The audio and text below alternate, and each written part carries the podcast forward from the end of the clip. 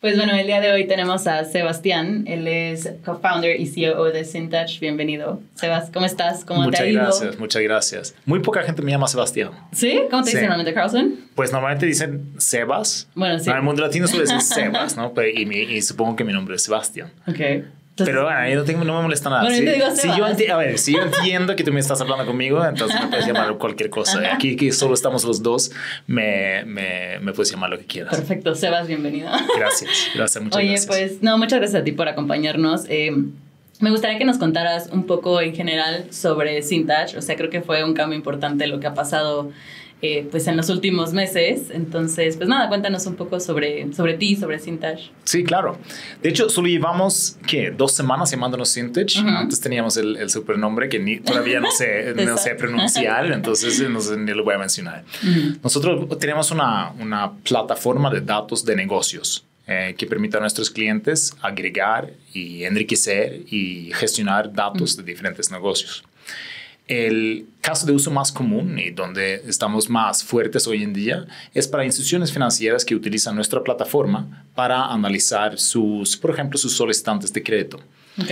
Pero eh, casos de usos tenemos muchos más. Eh, cualquier negocio realmente que requiere datos de otros negocios, eh, de- Ustedes están ayudamos. ahí. Ah, exacto, estamos ahí. Oye, estamos y ahí. creo que es un tema súper interesante la parte de data y de información. Entonces, me gustaría entender un poco cómo es que ustedes también le transmiten como a sus usuarios esta tranquilidad de, de data, ¿no? De que la información que están recibiendo es la correcta Ujú. y también de que su información está como en un lugar seguro, ¿no? Ah, sí, sí, muy bien. Es, es siempre un tema, ¿no? Es, es un tema que siempre, que siempre surge.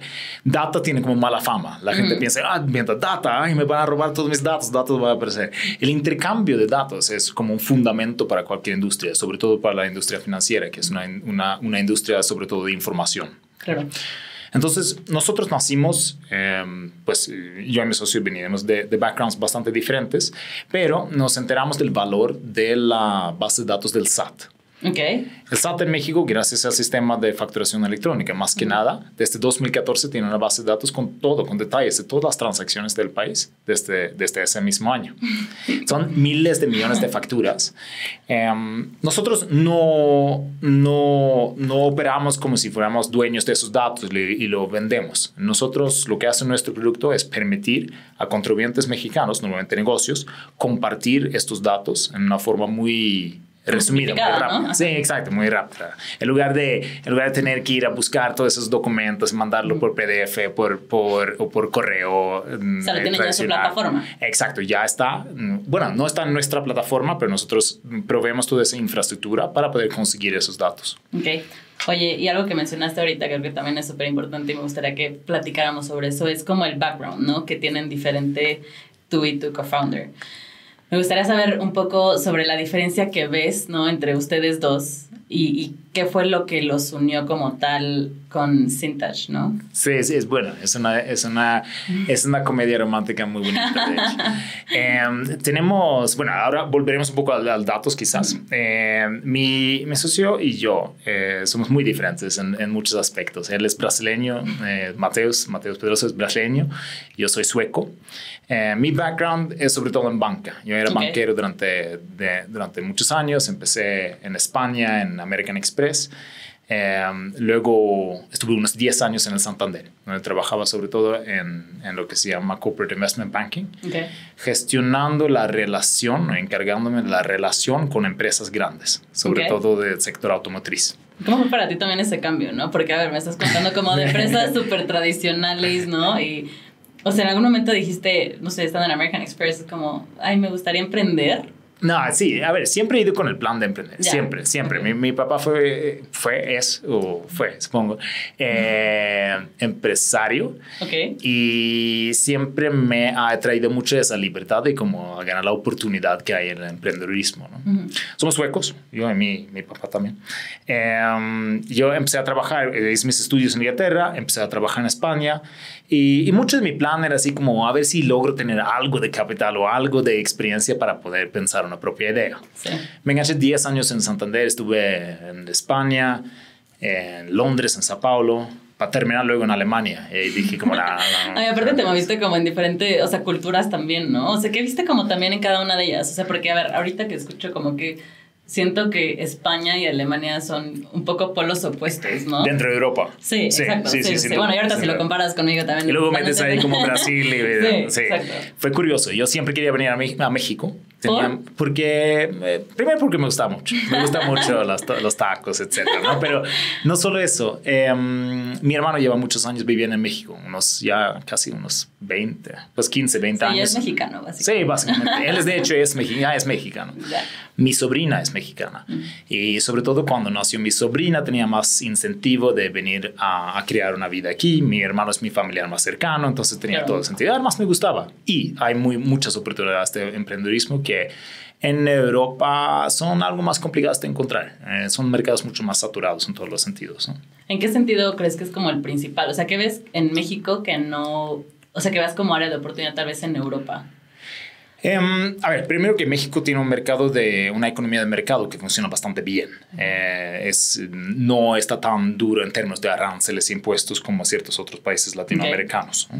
Em, luego, es un país relativamente, em, es un país con mucha oportunidad de crecimiento y un país con un con relativo friendliness para hacer negocios.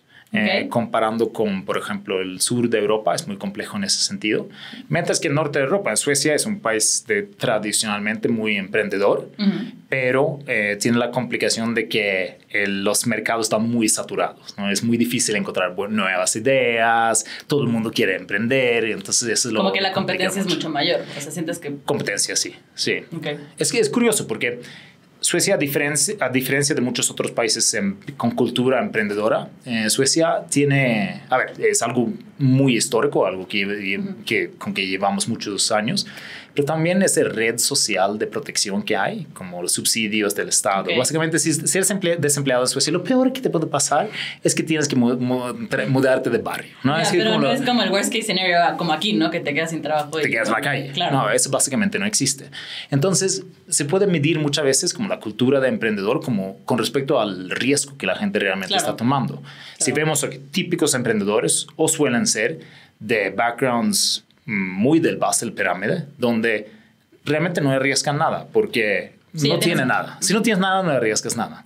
O son de cultura de, del, del, contrario, ¿no? De, de, familias que quizás tienen tanto, tanto recursos que tampoco arriesgan nada a emprender. emprender.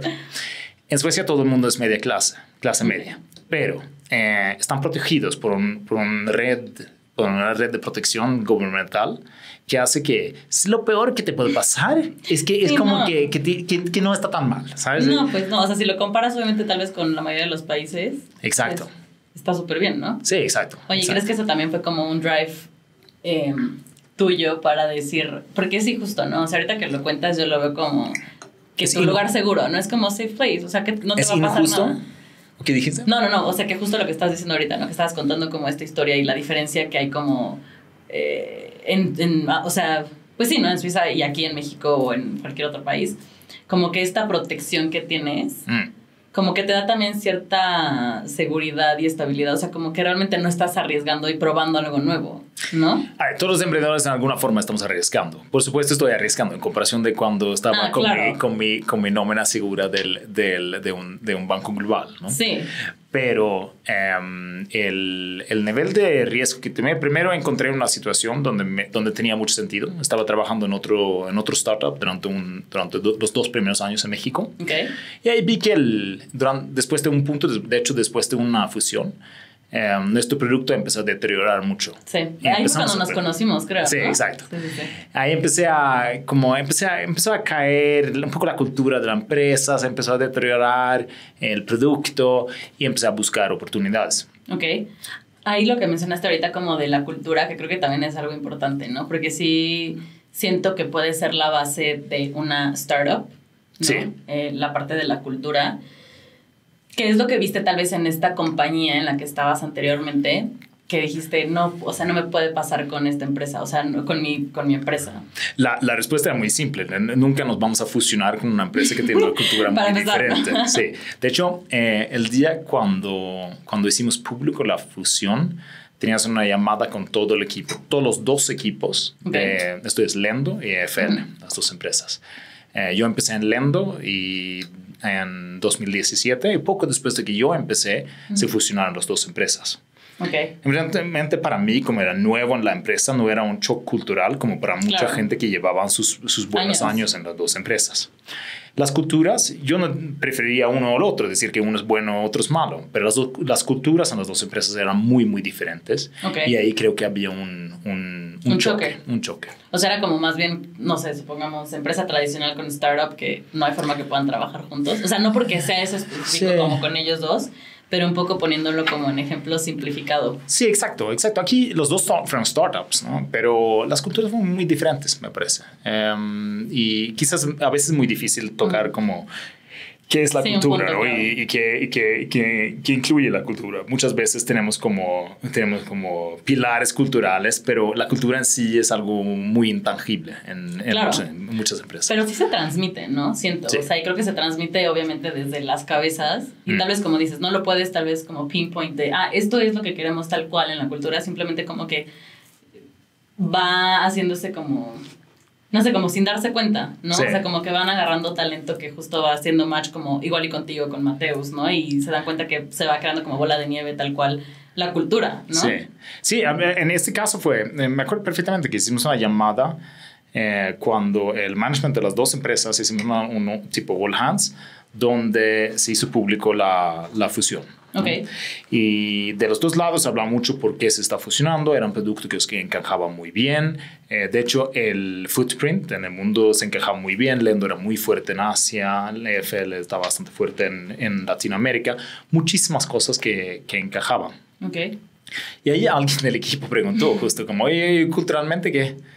O sea, sí lo tenían como súper presente, ¿no? Que se iba a ser pues, un tema. Alguien del equipo. Claro. Sí, pero fue como si no estaba no, no, no, había sido como la máxima prioridad cuando se estaba considerando la fusión. Claro.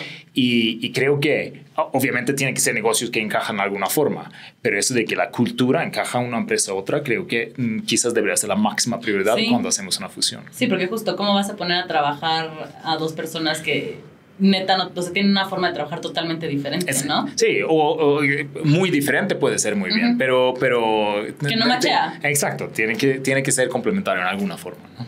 Oye, y cuando empezaste, o sea, me gustaría saber cómo fue tu plática con Mateus, o sea, cómo fue que...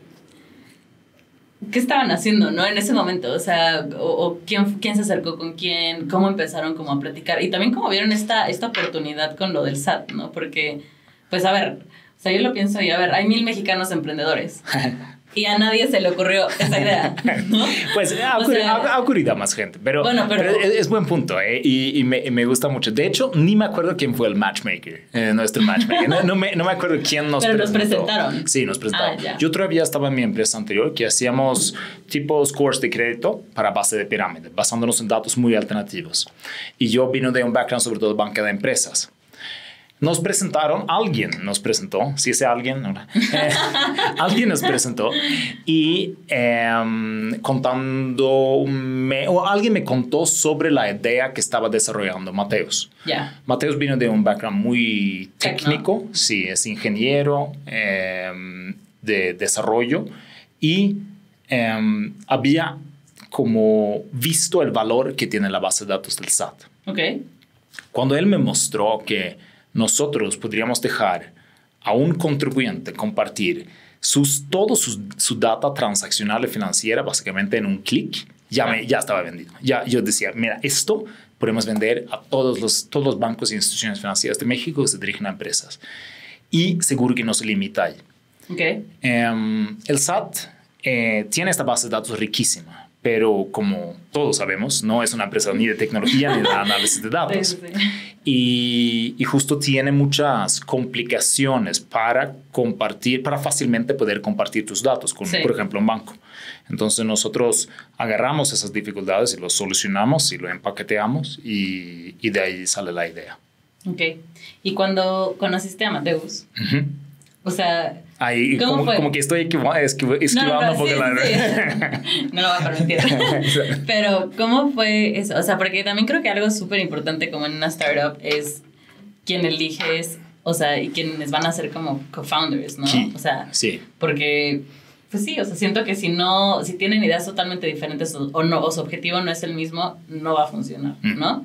Aunque sea el mejor tech o el mejor eh, sales y, o, o whatever, no, no va a funcionar si no van como al mismo punto, ¿no?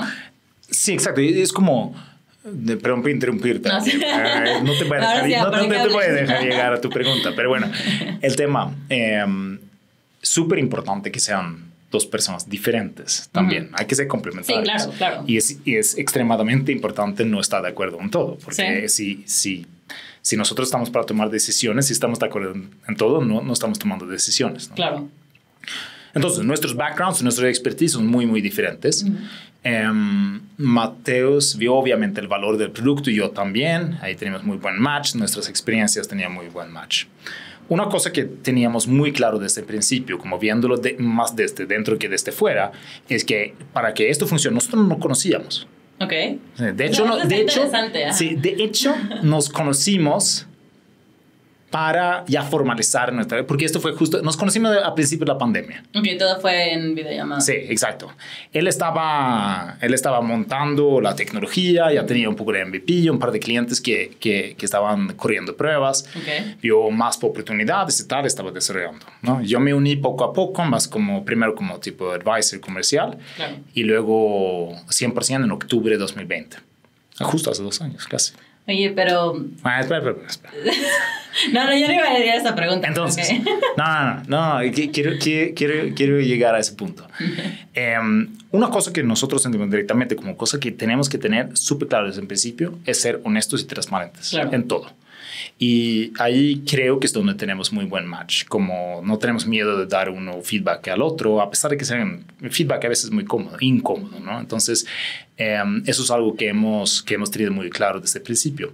Desde el principio hablamos de que, oye, nuestra buena relación de negocio, tenemos que estar muy conscientes que quizás es una especie, una especie de luna de miel, ¿no? En cual, en cual todo está funcionando, Sí, exacto, sí. exacto, exacto. Entonces, para, para estar muy consciente de eso y para colaborar bien desde el principio, establecimos, mira, vamos a hacer media hora de llamada cada mañana.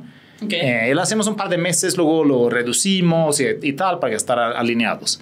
Eh, lo seguimos haciendo después, a- dos años más tarde. Pero es una historia de éxito porque, porque, mm, porque mm, sacamos tanto valor de nuestras conversaciones one-on-one que lo hacemos de una forma diaria. Ok. Nos pedimos muchos consejos uno al otro, tenemos diferentes formas de ver las cosas, muy diferentes formas de ver las cosas y, y, y expertices muy diferentes. Creo que también algo súper importante es lo que ustedes transmiten con el equipo, ¿no? Ujú. Y que sí es muy diferente a cuando estás como comercial, ¿no? Vendérselo a un cliente, ¿no? Porque es una necesidad que ellos tienen, Sí. ¿no? Entonces, pues es muy fácil, ya ves esa oportunidad, esa oportunidad, lo vendes. Y ya tienes tu pitch, ¿no? Sí. ¿Cómo lo hacen con el equipo? Porque creo que también es como complicado, ¿no? Transmitirlo, pero ¿o cómo lo han hecho ustedes? Sí, sin duda, y sobre todo porque muchas veces tenemos ideas muy diferentes. Claro. Eh, y, es como nosotros, mm, y yo muchas veces estamos negociando y muchas veces no estamos de acuerdo. ¿no? Es, es fundamental para poder tomar buenas decisiones, necesitas diferentes ideas de, de, de culturas diferentes y de lados muy diferentes. Nos equivocamos muchas veces de, y transmi- transmitimos diferentes ideas hacia el equipo eh, antes de llegar a un acuerdo, pero eso son feedback que nos ha dado como equipo, mm, nos ha dado a nosotros mismos como que, mira, tenemos que estar de acuerdo antes Claro. de... Sí. Y, y eso a veces, sobre todo trabajando en remoto, tiene sus, tiene sus complicaciones. Sí. ¿no? Pero em, nosotros, eh, en nuestro estilo, llegamos a acuerdos. Es como cualquier... Como es, como, es como la base de cualquier relación, ¿no? Tienes Claro. que llegar a acuerdos. Y llegar a esos acuerdos antes de transmitir a- al equipo está muy bien. De hecho, tuve un, tuvimos, tuve una especie de feedback hace muy poco de uno de los, uno de los miembros del equipo diciendo, mira, a veces me siento, en, en esa ocasión que tuvimos un, una- un, un periodo muy, muy denso, era como que, mira, me siento como que tengo dos diferentes jefes y no sé quién seguir, ¿no? Entonces Ok. nosotros establecimos como reglas sobre eso, mira, eh, sigues a, a quien, a quien reportas, Claro. eh, pero por supuesto nosotros como, como founders, y, y no sé si cómo llamarle, como management Sí, team, sí, sí, tenemos que estar de acuerdo, tenemos que llegar a los acuerdos antes de, antes de comunicar las cosas. Eh, y es un desafío y nos hemos equivocado muchas, varias veces donde no hemos llegado con diferentes, diferentes eh, mensajes, pero eso, siendo transparente, abierto también hacia el equipo, también nos ayuda mucho en, en, en, en eso. El equipo entiende que nosotros también somos humanos y que, Claro. y que, y que tenemos diferencias de ideas y diferencias de... De, todo. Sí, de todo, sí. Creo que mencionaste dos cosas que son súper importantes. O sea, que ustedes dos como personas son, ¿Mm? pero que también es importante que lo sean y que sean como congruentes, por así decirlo, ¿no? Porque esta parte como de transparencia y sin touch, o sea, tiene que estar, ¿no? O sea, no puede, o sea, porque ¿cómo podría existir sin touch si no hay transparencia desde adentro? Mm, qué ¿no? bueno, sí. O de sea, hecho, lo, lo veo así y como que digo, o sea, it has to be, pero pues tal vez no en todas las empresas es así, ¿no? De hecho, sí, de hecho es uno de los así de valores. De hecho, no, no es uno de nuestros principales valores, transparencia, pero es una cosa que siempre repetimos y Claro. pedimos al equipo, sobre todo trabajando remoto.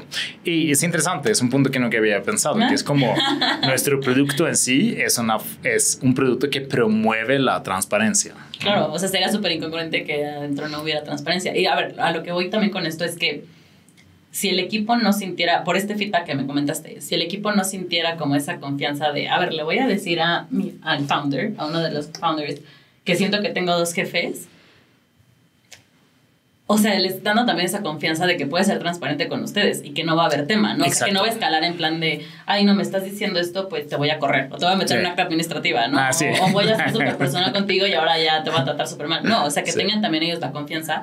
O sea, creo que eso también se transmite como transparencia y ahorita lo que, o sea, que los que vayan a escuchar se van a dar cuenta que no es nada más de, ah, sí, somos súper transparentes, sino que te das cuenta, pues como desde adentro, ¿no? De cómo funciona desde adentro. Sí, es, muy- es, es un buen punto. Sí, y le agradecí mucho, el, agra- le agradecí, agradecí mucho la, ese, ese, Sí. esa retroalimentación en ese momento.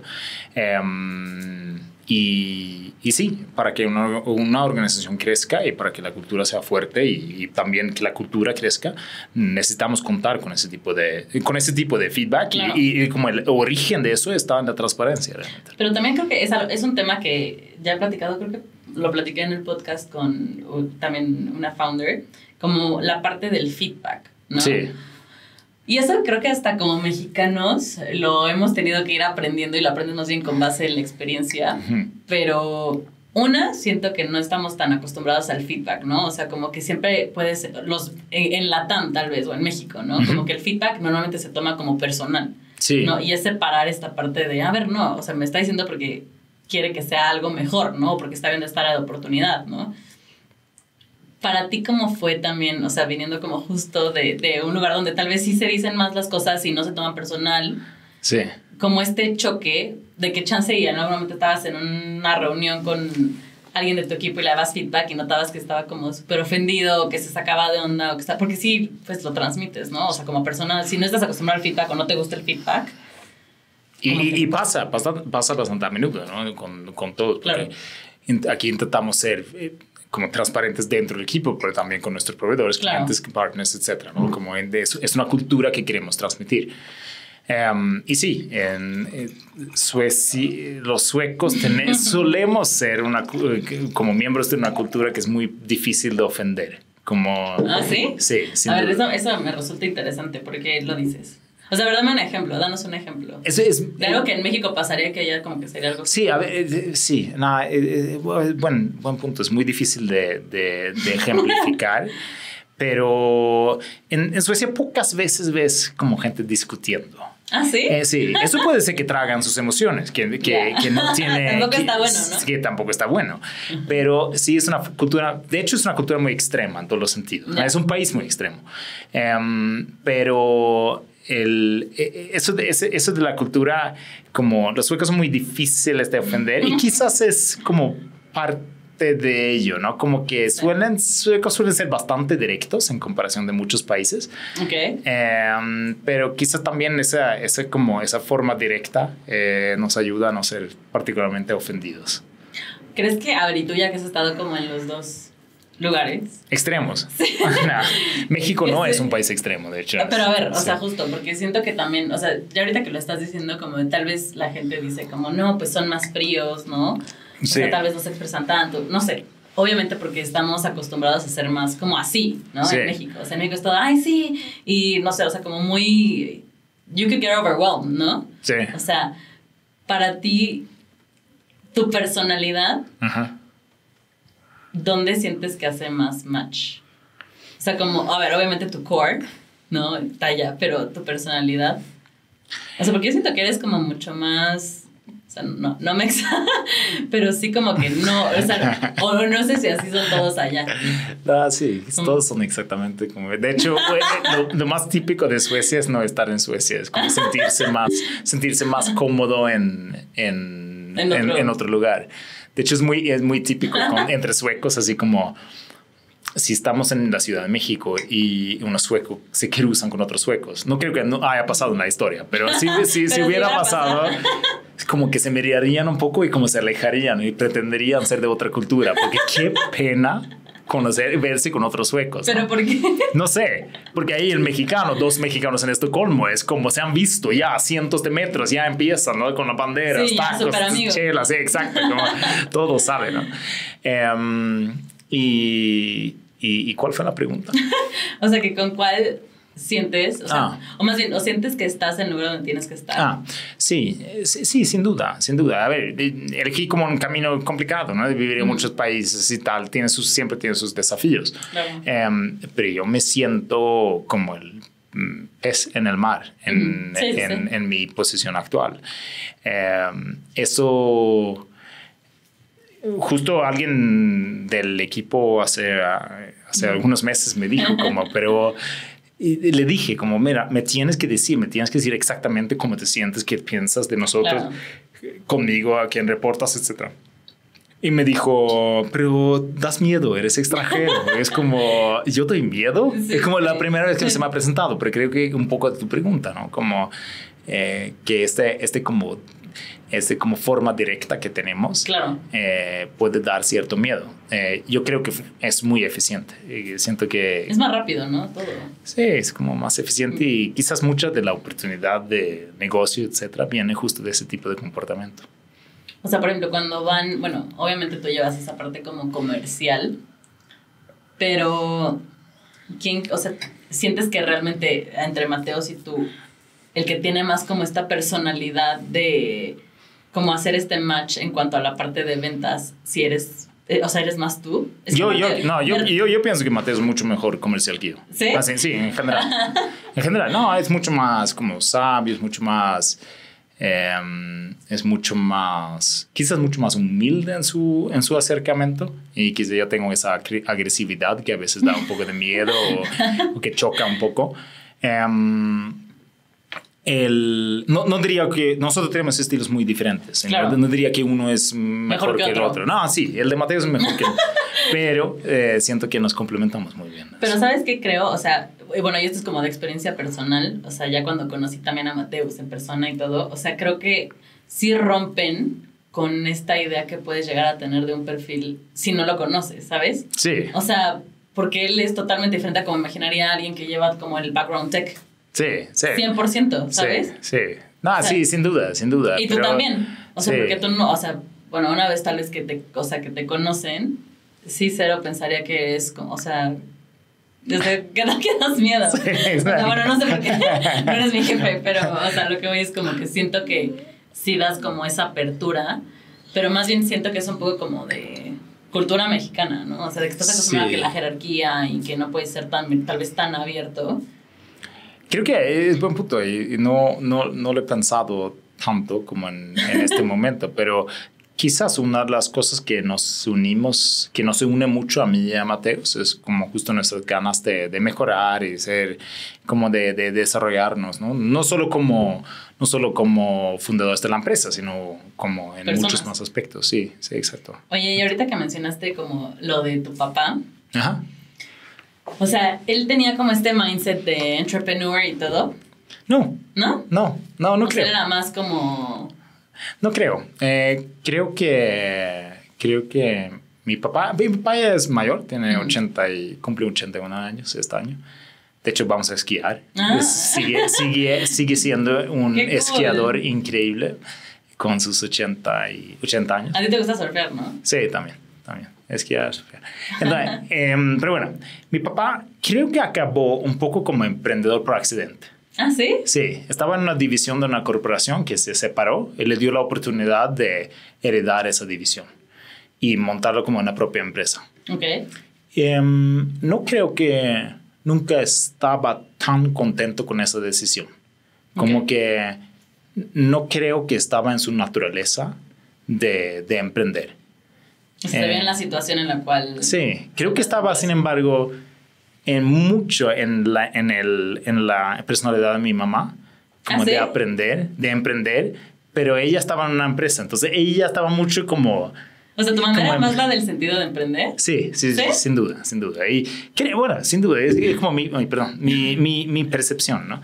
Y, y, y creo que creo que ahí había un cierto equilibrio, Claro. em, pero no, no, así como sobre mi papá, no creo que estaba tan contento como emprendedor. ¿No? Creo que habría estado, Más en una tradicional. sí, más como contento con, o más como a gusto en una posición un poco más... Ya usas palabras de Supermax. No, A gusto. Sí, más a gusto, en una posición más segura, digamos. Y tu mamá dices que ella era más como la que... Sí, Pero porque, o sea, sientes que... Porque, a ver, sí creo que vamos como... Como absorbiendo, ¿no? Ciertas cosas de cada uno de nuestros papás. Ujú. O sea, sientes que esta parte como de entrepreneur tal vez vino de un inception de tu mamá. Sí, más, mucho Sí. más que de mi papá, creo. Pero he estado siempre muy eh, expuesto a lo que significa ser emprendedor. Ya. Y mi mamá sí vino de una familia que estaba emprenden- emprendiendo. eh, y, y creo que estaba más en su naturaleza eh, en comparación de mi, en comparación de mi, de mi papá. Ok. ¿Y sientes que era como personalidad también? Personalidad, por personalidad. ¿Sí? Sí, mi papá es introvertido. Ah, sí. Sí. Y tu mamá sí es más como outgoing. Esto no es, de- sí, eh, eso no es decir que... Sí, que porque seas introvertido no vas a... No, exacto, exacto. Pero, pero en el negocio que, en que él estaba, que era como em, sobre, tenía que ver con como licencias de importación de, Ok. de materia prima para, para, para el sector de comida. Em, creo que era un rol que requería quizás un- un- un- una persona más extrovertida. No, y aparte tal vez, o sea, sí, sí creo que sí tiene que ver como con personalidad, ¿no? O sea, de que... Sí, Porque siento que alguien que tal vez racionaliza demasiado sus decisiones o está pensando mucho como en el, a ver, ¿qué va a pasar si hago esto en la empresa? O sea, si pongo mi empresa y va a fallar, Mm. no lo haces, ¿no? no, exacto. O sea, como que si, si estás overthinking, no lo vas a hacer porque siempre van a haber mil escenarios que te demuestren que puedes fallar. Cre- Creo que mucho tiene que ver con la actitud de riesgo. ¿no? Ok. Es como. mm, y es. Creo que siempre viendo. e- e- Esto es, es- es muy difícil de ver desde, una, desde, desde dentro, pero es como.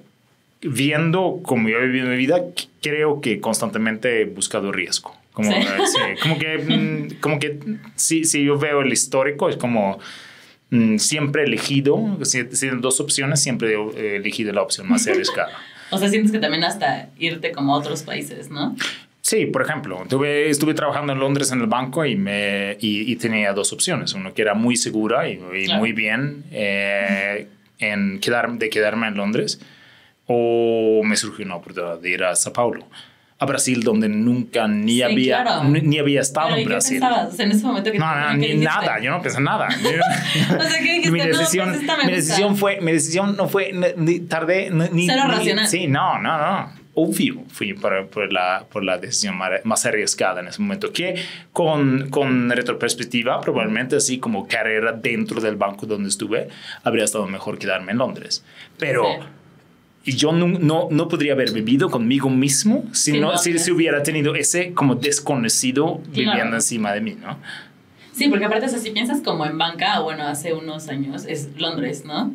Sí, Sao Paulo O sea, estaba muy hot. ¿eh? Bueno, durante pero, pero a- apenas, ¿no? O sí, sea, o sea, no, no, esos fueron los años, esos fueron los años. Como en, creo que, creo que tipo 2010 a 2012 fueron los mejores años en, en, En en banca de Brasil. Sí, pero luego yo llegué en 2013. O sea, te en el Perú. yo llegué, Y sí. dijiste, bueno, me voy a aventar aquí, no Sí, sí. Oye, y algo que también como que me resulta interesante es que hay muchas decisiones que tal vez no tomaríamos si no tuviéramos también como a la gente que te conoce, ¿no? Y como que te dice, ay, bueno, pues sí, es algo que haría Sebas. ¿no? O ¿Cómo, sea, eh, ¿Cómo, cómo, cómo? O sea, que hay decisiones que tal vez, por ejemplo, esa, ¿no? De irte a Brasil. Ujú. O sea, tenías gente probablemente a tu lado que te decía, ah, sí, pues go for it, ¿no? O no te, Mm, o, o qué creo. decían como tus conocidos. O sea, de no, no Sí. te vayas. Así compañeros y amigos, creo que la mayoría me dijo como, hombre, ¿cómo? ¿Cómo qué? Pero estás, estás bien aquí. ¿En serio? Y la verdad que estuve muy bien ahí. Estuve muy bien Pues en la sí, posición sí, profesional, social en la que estuve, como excelente. Em, pero no sé, había algo en mi, en mi naturaleza. Si yo preguntara a mi familia, a mi, de hecho, a mi papá o a mi hermano, estarían como, ese sería el mismo no-brainer para ellos. Pero obvio, tienes Ajá, que, obvio tienes que ir a, voy. te- sí, obvio tienes que ir a, es que tienes una oportunidad de ir a un país que es tan increíblemente diferente que es como, Sí, conoce. sí, ¿qué más da si vas a ganar más aquí? Exacto. O, sí, Sí, o sea, es a lo que voy. O sea, como que la perso- las personas que realmente te conocen saben que es algo que se basaría. sí. ¿Sabes? O sea, como Sí. que no es, como dices, no, es no-brainer, ¿no? No es como que, no sé, si ta- tu hermano tal vez si, si fuera más... Ah, como- sí, sí, ah, no, sí, ahora entiendo la pregunta. Y, y de hecho, sí, ahora pensándolo, como entre, entre familia y ami- amigos íntimos, Claro, la, la decisión así como, obvio. Sí, o sea, no les extraña que tú la tomes así, No, no, ¿sabes? de hecho no creo, no creo que nunca había, ni siquiera, ni siquiera fuera una toma de decisión. Es como, está tan obvio. Sí, exacto, exacto. Sí, sí, sí, exacto. Igual que para mí. Y eso, sí, en- entre amigos así íntimos como, como familia era, era, fue, fue obvio. Esa, esa decisión en, en particular. Y, y claro, creo que todos los fuerzas externos, como Claro. el equipo que gestionaba y gente del, del banco o de mi periferia de amigos, sí estaban como, Sí, no entiendo por qué estás haciendo esto. ¿qué ¿no? haces? Claro, pero los cercanos que te conocen saben que es algo que tú harías. Sí, exacto. Estás en la City, ese sueño de todos. Sí, En aquel entonces, ¿no? Oye, y mm, ¿crees, o sea, ahorita que me estás contando como todo esto, ¿crees que esa decisión como de irte a, a Sao Paulo te abrió como la mente un poco a, bueno, la TAM? O sea, como Mm. you've been there, entonces, pues, güey, pues ya prueba por este. Sí, es algo... ah, es... Yo he trabajado con Latinoamérica antes de, antes de esa decisión, ¿no? Como, como trabajando, mucho de lo que vendíamos en Santander, sobre todo en el área donde estuve, mucho de lo que vendíamos en Santander en Londres fue nuestra capacidad en Latinoamérica. Como Ok. En, en la City, Santander, antes de la compra de un banco británico, de los bancos británicos que compraron, mm, no tenían mucha... Era, era como el banco español y sobre todo el banco latinoamericano. Pero estabas allá, ¿no? En Europa. Sí, O sí. sea, no- no lo sí, pero, como, pero, pero en la City es como las capacidades te- que tienen. Y, Ok. y había bancos como Standard Chartered, que es un banco Sí. británico, pero bueno, de origen, pero su capacidad está en, en África. Es como el banco de África. Y nosotros posicionamos mucho el banco el Santander como un banco de Latinoamérica, Sí. como el banco de Latinoamérica. Y lo que muchas veces vendíamos en, eh, en Europa, también en Alemania, eh, aparte en España, era nuestras capacidades en, en Latinoamérica, como la referencia, sí, Ok. para, sobre todo para co- corporaciones grandes como las automotrices, es como, ¿por qué queremos trabajar con Santander en Europa? Pues porque tiene muchas capacidades en Latinoamérica. Sí. Entonces, había trabajado mucho en Latinoamérica, había tenido mucha relación con relaciones de negocio con, con Latinoamérica. Entonces, fue muy, muy natural fácil. para mí de, de moverme a, de hacer ese paso, eh, tomar ese Sí. paso de mudarme a Brasil. Em, México quizás habría sido un poco más natural, pero muchísimas gracias a, la, México. a la área de recursos humanos que de, de, de, de ese banco que se equivocaron y me mandaron a México, a Brasil. Oye, pero ¿y no fue entonces tampoco un shock cultural cuando llegaste a Brasil? Em, ¿Sientes que no fue tan golpeado sí. justo por eso? Sí, sí, ¿Sí? hubiera cierto, cierto choque cultural. Em, Brasil es un país muy, muy cerrado en muchos aspectos. ¿no? Es Ok. un país muy, muy local. Eh, si vemos eh, áreas de dirección en, en empresas, en corporaciones mundiales, muchas veces en Brasil son brasileños, mientras que en, en, en, países, en otros países muchas veces son del origen de la empresa. Em, y sí, eh, sí estaba, Sí, probablemente es la cultura más extrema en que he vivido yo.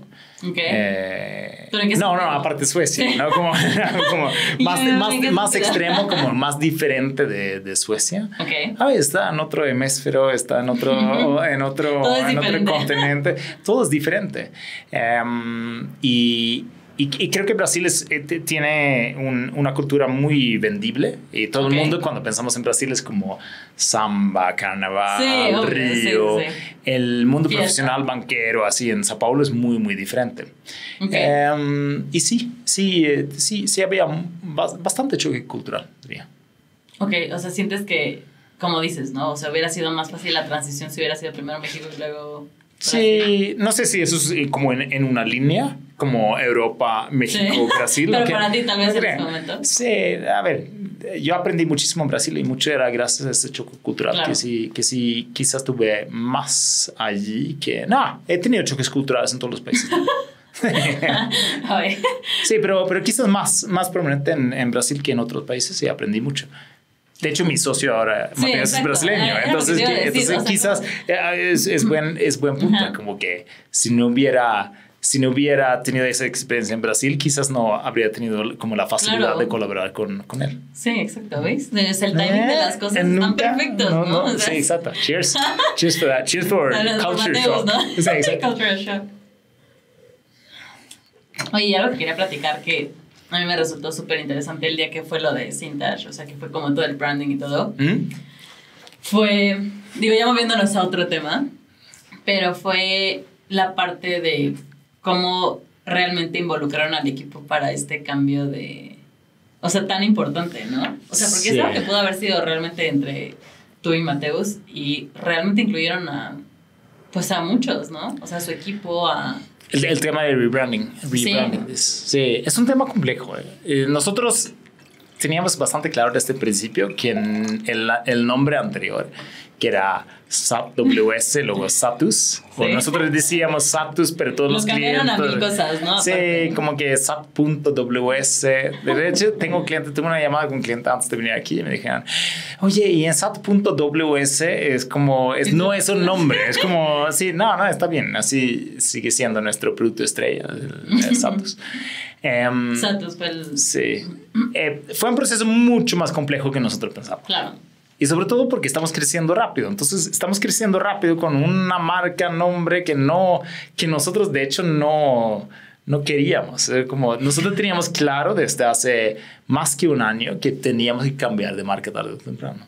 Pero también se han sido como, creo que súper under the radar bien, ¿no? O sea, porque sí han trabajado bien la parte, supongamos, como de infraestructura, o sea, todo el equipo, y realmente han hecho, pues, bien su trabajo, ¿no? Porque sí han ido creciendo como, como dices, bien, independientemente de si están haciendo como Me, eventos encanta, me o- encanta que, dice, que, que, que hemos estado under the radar, porque Sí, como nosotros...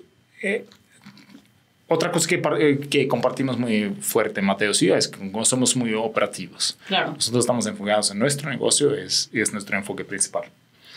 Em, hemos, crecido, hemos crecido mucho en nuestro mercado y creo que hemos hecho cierto Sí, nombre en, en, nuestro, en el mercado donde estamos. Y toda nuestra comunicación ha estado enfocado en ese mercado. Sí. No hemos... No hemos Sí, hecho como no, no en tenemos como carteles en, en, en, las, en las avenidas diciendo nuestro nombre. No es, no es lo que hemos estado buscando. Y, y me, me encanta, ese, me encanta ese, esa observación porque se- Sí. en cierta parte dice que, le- que lo estamos haciendo bien. ¿no? No, o sea, yo, yo porque, o sea, sí lo veo, ¿no? Y porque justo desde la primera vez que platicamos y todo, como toda la evolución, o sea, como que... Tú ahí como, ¿quién es este? No, pero lo que voy es, o sea, como que siento que se han sido súper under the radar, pero como que, pues sí, están enfocados en su chamba, ¿no? Y en, a ver, nosotros estamos haciendo esto, no, o sea, no queremos estar publicando cada paso que hacemos, más bien... Y aparte ni siquiera creo que los pasos, por ejemplo, como lo de Cintage, Ujú. O sea, no fue como que hicieron anuncios por todos lados, más bien fue como petit comité, ¿no? Ah, sí, y exacto. fue así como, exacto. a ver, los que queremos que se enteren se van a enterar, ya después obviamente tenemos que anunciarlo porque tiene que pasar, ¿no? Mm. Pero no es como que estén lanzando anuncios de, ah, somos Vintage o whatever, ¿no? O ya decimos cambiar, o sea, como que pasó, pero después de que le dijeron como a, no sé, como que se ha sido muy, muy, muy chill, por así decirlo. Sí, y es muy interesante. Esto, esto podría haber toda otra conversación, pero, pero em, hablamos mucho antes de sobre las diferencias que tenemos Mateo y yo. Em, somos, somos muy diferentes y por, por, lo tanto hacemos buen equipo. Pero para, para hacer buen equipo también necesitamos cosas que nos unen mucho. Y uno de esos es nuestro enfoque operacional. Nosotros pensamos en nuestro negocio y queremos lo mejor para nuestro negocio. Em, somos orientados al cliente. Todas las empresas dicen. Como, ah, estamos como customer obsessed. Sí, a ver, a ver, danos, la, diferencia. Sí, exacto. A ver, todo lo que nosotros hacemos y, nuestra comunicación, por ejemplo, es hacia nuestros clientes. Nuestros clientes. Somos obsesionados con nuestros clientes. Es una cultura, es, es uno de los, de los pilares de nuestra cultura. Los clientes. Em, no estamos obsesionados, eh, obsesionados hacia el em, ecosistema. Hacia el ecosistema startup por ejemplo. Mm. Es una cosa que valoramos. Nosotros, de hecho, levantamos capital el año pasado. Es que sí, y la verdad es que yo me enteré, o sea, bueno, ya como que sabía por lo que habíamos platicado, pero realmente me enteré como de todo lo que habían hecho hasta el evento de lo del rebranding. Sí, y, nosotros levantamos el capital para, para impulsar nuestro negocio. Claro. No para, mm, no para otros, otros, otros fines que, que, ni, entiendo cuáles son. Mi idea siempre ha sido como que un negocio es un negocio, es como es un vehículo que, que, que, que está hecho para Sí tenemos muchos stakeholders, eh, pero el negocio realmente el objetivo es maximar, maximizar el resultado para nuestros inversionistas. A ver, por eso es un negocio, eso es lo que diferencia a un, una persona física. Claro. Em, pero estamos enfocados en, en, hacer crecer el negocio y, y, nosotros siempre hemos, nos hemos dirigido hacia el negocio, donde vemos la, más, la, la importancia. Claro. Em, si tenemos otros stakeholders, por supuesto, como nuestros empleados, eh, importantísimo, eh, probablemente em, como el, el, componente más importante, aparte, de nuestro, eh, aparte de nuestros clientes. Em, luego tenemos el, toda la, la, comunidad y intentamos hacer bien por la comunidad. Está, es, es, es un pilar de nuestro negocio también. Em, pero lo principal, al fin y al cabo, es un negocio, es un negocio rentable. Y, y a mí me, me, me, resulta muy, como muy extraño que llevamos unos, eh, no sé, sobre todo los últimos cinco años, quizás hacia, eh, no, no es tanto en 2022, pero donde los negocios están considerados como, se miden el éxito del negocio en una forma que no es el éxito del negocio, es como o sea, una eh, valoración basada en especulación. Claro. sí. O sea que, bueno, sí. Sí, no. Sí, es, sí, es, es, algo, es, quizás algo polémico, ¿no? Pero, pero es así entre amigos, como... Mm, That's not the point, ¿no? No, exacto, es como, eh, a mí me, sigue, me sigue como, me sigue causando como cierta, cierta, quizás algo, hay algo que yo no entiendo en eso. O sea, creo que también es como el por qué haces el, el negocio, ¿no? Siento. O sea, a ver, igual ya me estoy debrayando demasiado, pero siento que también es un poco la parte como de egos y ya viendo como cosas más profundas, ¿no? Sí. Pero si estás enfocado, como dices, mucho en más bien, a ver, la operativa. O sea, a mí no me importa, o sea, bueno, sí te importa porque obviamente estás informado, ¿no? Sobre lo que hace X o Y empresa, pero tú estás enfocado en tu negocio. Sí, exacto. Y nosotros, a ver, nosotros, nosotros, nosotros, tenemos como una, una misión más, más, como más amplia que nuestro negocio cerrado. Y es, claro. y es que es realmente un, un, un, objetivo económico, eh, económico social, en cual nosotros facilitamos, creamos, tenemos un producto que crea cierta eficiencia en el mercado. Y eso es el crecimiento de todos, todos los miembros de la sociedad. Pero para llegar a eso, nuestro, nuestro segundo como nuestro segundo objetivo más importante tiene que estar con nuestros negocios, que, que nosotros resolvemos un problema claro que tiene no solo la sociedad, sino también nuestros clientes. Sí, sin duda. No,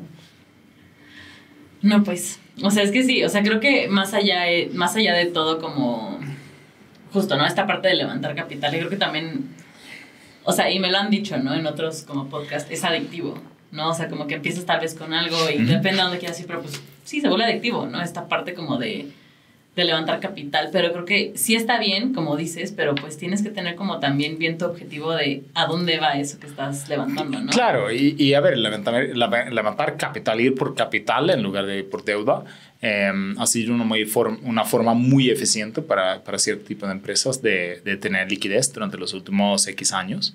eh, estamos viendo cierto un mercado de, de, de, capitales donde las cosas posiblemente están cambiando. Eh, pero pero, a ver, cualquier analista económico entiende como la diferencia entre mm, como el, el, el mix de capital y deuda y, y, y, creo que es importante considerar. O sea, ¿sientes que para ustedes sí fue la mejor decisión en su momento la parte Sin de duda, sin duda, sin duda. Y, y sería, probablemente sería eh, nuestro, nuestro fuente nuestro go-to fuente de, de, liquidez hoy en día también, porque somos una empresa que está creciendo rápido, somos una empresa de, con, con mucho más, a pesar de que estamos dando muy buenos resultados, como el potencial es más grande que nuestros, nuestros resultados actuales. Claro. Um, y eso es un poco la idea del, del, del capital, ¿no? del capital de riesgo. Oye, ¿y cómo fue para ustedes también? Porque algo, leí hace poco, ¿no? Un post que decía como en plan de elegir a tus a tus inversionistas. Mm. ¿Cómo fue para ustedes ese proceso? O sea, porque a ver, al final, como dices, ¿no? O sea, siento que sí es un negocio que 100% es una oportunidad, ¿no? Y que 100% le sirve a las empresas, pero para ustedes, ¿cómo fue también elegir a las personas correctas para inversionistas? En súper, me encanta cómo lo pones, como que nosotros eligiendo las inversionistas, sí, claro. porque tradicionalmente es viceversa, ¿no? Es como, no sé, es, es como los inversionistas eligiendo claro. a, los, a, los, a, a las empresas.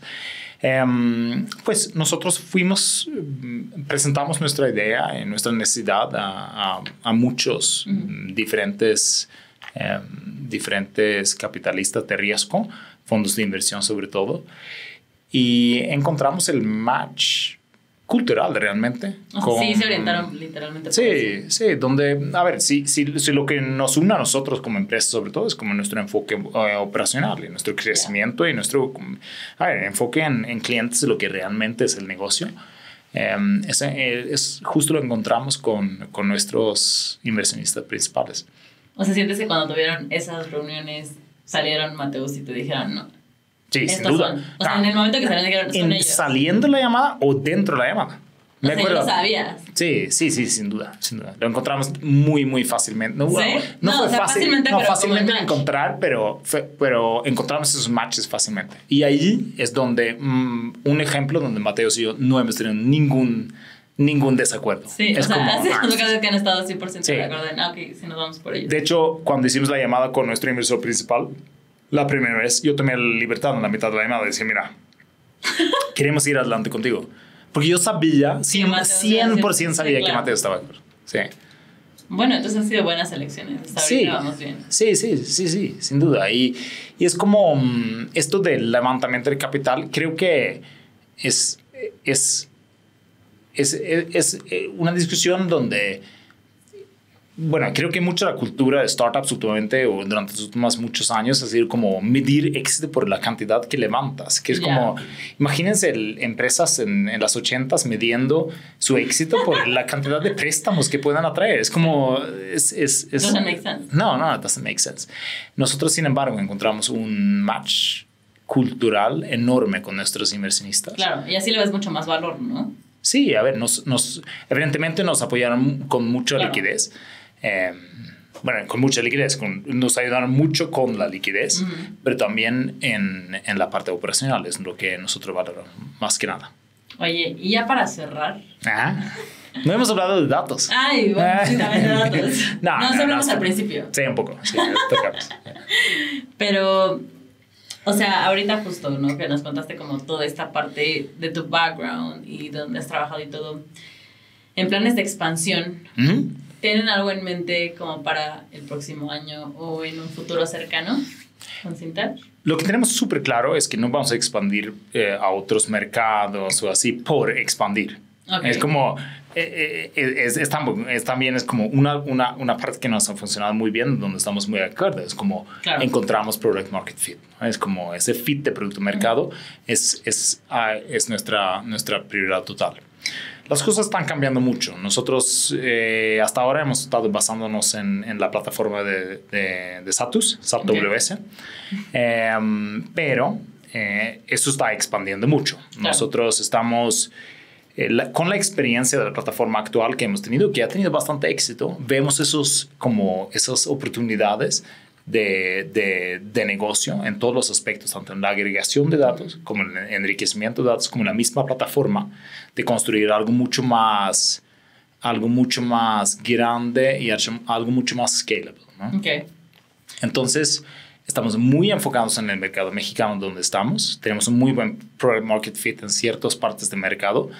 Y estando enfocados en ese mercado y sirviendo ese mercado, notamos que hay otros mercados tapping in, como por ejemplo, em, nosotros estamos muy, muy enfocados en el, gran mayoría de nuestros clientes son instituciones financieras que corren riesgo, que corren análisis de riesgo crediticio.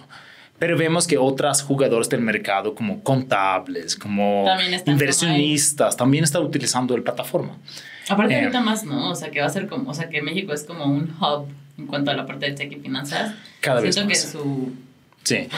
sí, y, y, esto como nosotros estamos, estamos sirviendo mucho ese mercado, estamos muy enfocados en ese mercado, pero hacerlo bien en este mercado nos está abriendo puertas.